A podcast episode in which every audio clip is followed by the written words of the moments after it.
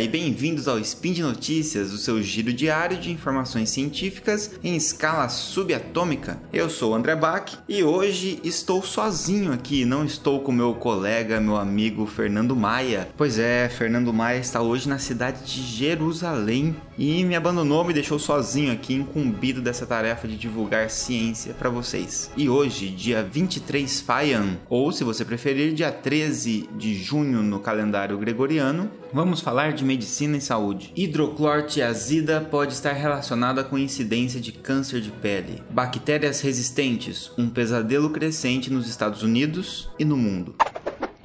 Speed Notícias.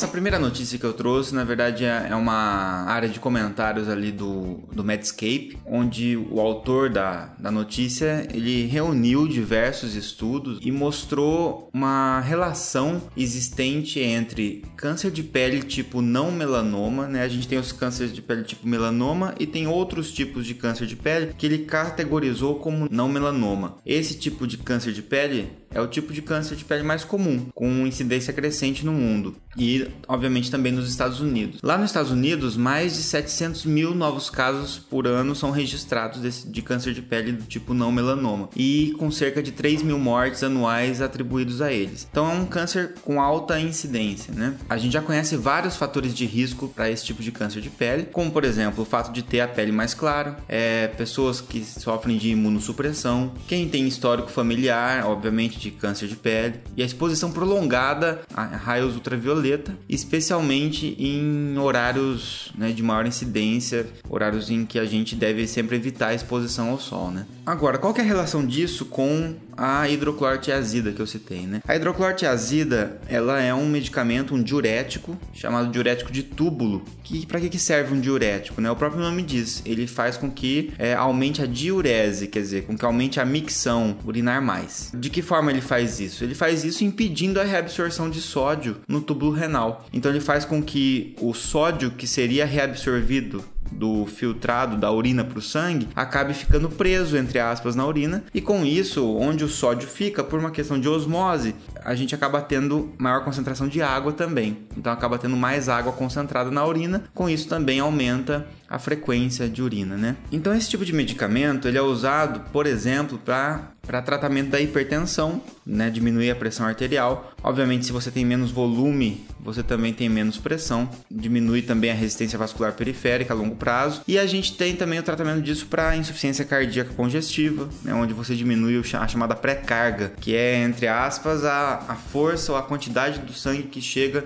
no coração. E aí o coração tem que lidar, digamos assim, com uma menor quantidade, um menor volume de sangue. E isso para um coração que já tem insuficiência cardíaca é algo que pode trazer algum benefício. E é usado em outras condições também. Então, a hidroclorotiazida é um medicamento muito prescrito, é um dos diuréticos mais utilizados. O que esse artigo, que essa notícia traz pra gente, que algumas substâncias, como a hidroclorotiazida, que possui na sua estrutura molecular o cloro por isso que tem o nome hidroclorotiazida, é, essa incidência de luz ultravioleta faz com que haja a dissociação desse cloro e isso faz com que a molécula se torne um radical livre. Então, se essa molécula se torna um radical livre, ela se torna uma molécula altamente reativa que acaba reagindo com lipídios, com proteínas e com DNA de uma forma desordenada e isso pode levar a mutações, né? E aí sim a gente pode ter um caso de câncer, por exemplo. Então, o que está dizendo aqui é que a combinação dos raios com a estrutura química da hidroclorotiazida faz com que aumente a probabilidade de formação de radicais livres e esses radicais livres podem alterar o DNA. Então esse estudo que foi feito acompanhou praticamente 80 mil casos de câncer do tipo não melanoma e concluiu que o uso de altas doses de hidroclorotiazida aumenta a chance de, de câncer de pele não melanoma. Ele também concluiu que indivíduos mais jovens mostraram maior chance maior associação entre o hidroclorotiazida e esse tipo de câncer. Então, pessoas mais jovens usando esse medicamento é, teriam maior probabilidade de desenvolver esse câncer. E não foi encontrado outras associações de outros antihipertensivos com esse tipo de câncer nesse estudo que foi feito. Ou seja, o que ele está dizendo aqui é que nós devemos tomar um certo cuidado a mais. Não está dizendo que hidroclorotiazida causa câncer, né? A gente tem que deixar isso bem claro aqui. É um medicamento muito utilizado, é um medicamento muito importante, mas está dizendo que a combinação hidroclorotiazida mais exposição aos raios ultravioletas podem aumentar a incidência de câncer de pele. Se a gente pensar que isso é devido justamente a essa quebra do cloro da estrutura da hidroclorotiazida e a formação de um radical livre, a gente pode acabar também fazendo um paralelo com outros medicamentos que possuem cloro na sua composição e que podem sofrer essa quebra também, como por exemplo a furosemida, que também é um diurético, e a clorpromazina, que é um antipsicótico. Embora não tenha um estudo esses medicamentos, a gente pode tentar traçar um paralelo parecido aí. Então, essa prevenção dessa fotossensitividade, né? porque você se torna fotossensível, quer dizer, você está mais sensível à luz por causa desse medicamento. Para você proteger, prevenir essa fotossensitividade, isso envolve uma proteção adequada, principalmente usando roupas, né? Logicamente, onde você está usando roupa, a incidência do raio ultravioleta diminui muito, e o uso de protetores solares. Então, acho que esses são os principais cuidados aí que praticamente todas as pessoas devem ter, mas as pessoas que estão expostas à hidroclorotiazida azida devem ter um cuidado maior com isso e evitar a exposição à luz solar, principalmente em horários mais perigosos, né? Existem ainda alguns estudos tentando ver se de repente a suplementação com algumas substâncias antioxidantes seriam capazes de ser benéficos no, no, sentido de combater esses radicais livres que são formados pela radiação. Mas isso ainda a gente não tem nenhum tipo de comprovação exata de quais seriam esses antioxidantes, então por enquanto não adianta sair consumindo moléculas antioxidantes, vitaminas, etc., sem saber exatamente o propósito delas.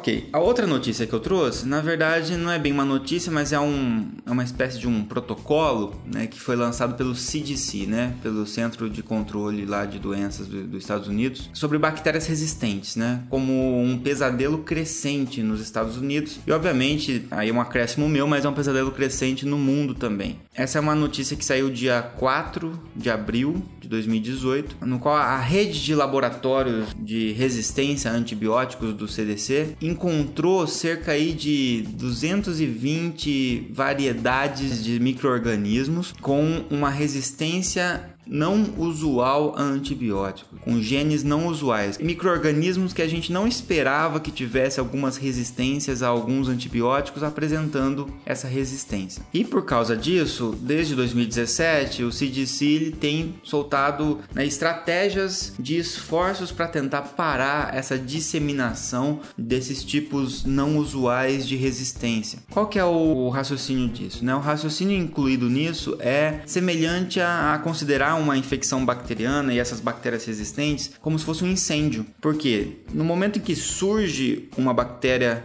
resistente, ela, ela funciona como uma faísca que pode dar início a um incêndio. E a gente tem que tentar prevenir esse incêndio ou tentar apagar esse incêndio o mais rápido possível, porque senão ela começa a se espalhar. E se isso se espalha, o controle fica muito mais difícil. Vai estar tá aí no post o link do, do CDC com várias medidas que eles têm tomado, tanto medidas em relação à população, quanto medidas em estabelecimentos de saúde, etc., que visam conter a disseminação desse tipo de bactéria. No Brasil, a gente também tenta fazer uma maior controle possível. A gente tem o maior foco desse tipo de controle em hospitais, né, nos centros de controle de infecção hospitalares, que acabam estudando bastante essa questão das bactérias né, é, e das resistências bacterianas. E a gente deve tentar seguir esse tipo de protocolo também, uma vez que lá está dando resultado. Esse protocolo reduziu muito a disseminação de bactérias resistentes. Agora, qual é o problema de tudo isso, né, de você ter bactérias resistentes e etc? A gente tem que pensar da seguinte maneira: as bactérias elas são são micro-organismos, né? São organismos vivos, portanto, e elas têm capacidade de se adaptar e de se modificar. E uma bactéria muitas vezes pode, entre aspas, ensinar outra bactéria a ser resistente. Ela pode transferir genes de resistência a outras bactérias. E ela pode desenvolver mecanismos de resistência de vários tipos. Ela pode, por exemplo,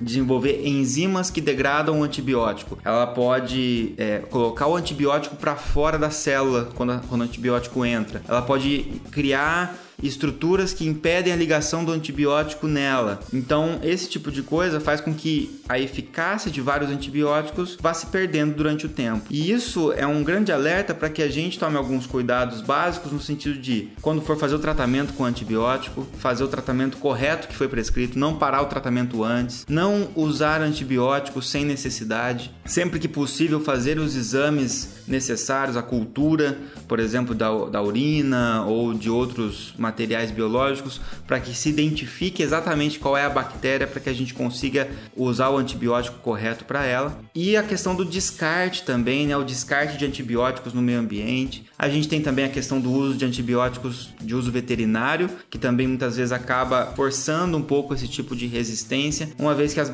que os antibióticos de uso humano e de, de uso veterinário, muitos deles são os mesmos antibióticos, né? Os mesmos gêneros, muitas vezes, de bactérias que animais e seres humanos apresentam. Esse é um cuidado que a gente deve ter, por quê? Porque o nosso desenvolvimento de medicamentos, de novos medicamentos, novas opções terapêuticas, dependem da indústria farmacêutica. E a indústria farmacêutica, ela tem, obviamente, como objetivo desenvolver novos medicamentos, tem como missão ajudar a erradicar as doenças, mas também tem como objetivo a obtenção do lucro, senão não tem como ela produzir o medicamento de graça.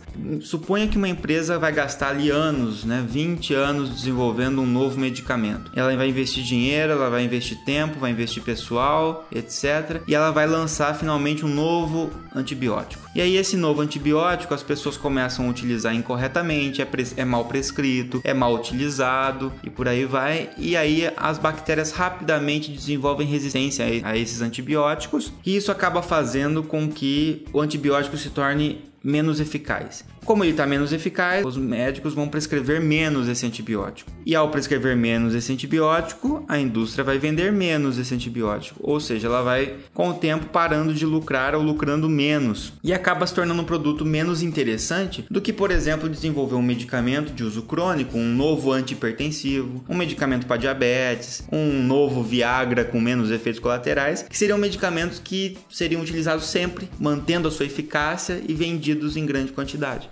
Então, está existindo uma diminuição de interesse da indústria por desenvolvimento de antibióticos. O desenvolvimento de novos antibióticos caiu mais de 50% nos últimos tempos, em virtude disso. Então a gente precisa preservar a eficácia dos antibióticos que a gente tem e uma dessas estratégias é tentar impedir a disseminação de bactérias resistentes. E é disso que se trata esse link que está em anexo nesse Spin de Notícias. Muito bem, gente, então esse foi mais um Spin de Notícias. Deixa aí seu comentário sobre as notícias no post. É, se você quiser mandar um comentário mais longo ou uma mensagem direcionada para a equipe, você pode mandar para contato@saicast.com.br. E é bom sempre lembrar que este e outros podcasts científicos do Portal Deviante só podem existir graças à ajuda de vocês. Então, por isso, quem puder contribuir, tem aí o link para o nosso sistema de patronato. Outras formas de contribuir que são gratuitas é você apresentar o Spin de Notícias para um amigo que gosta dessa parte de ciências e também para você, você pode entrar no no iTunes e dar lá cinco estrelinhas pra gente ou o quanto você acha que a gente merece, deixar um comentário para nós lá. É isso aí, gente, até o próximo Spin de Notícias.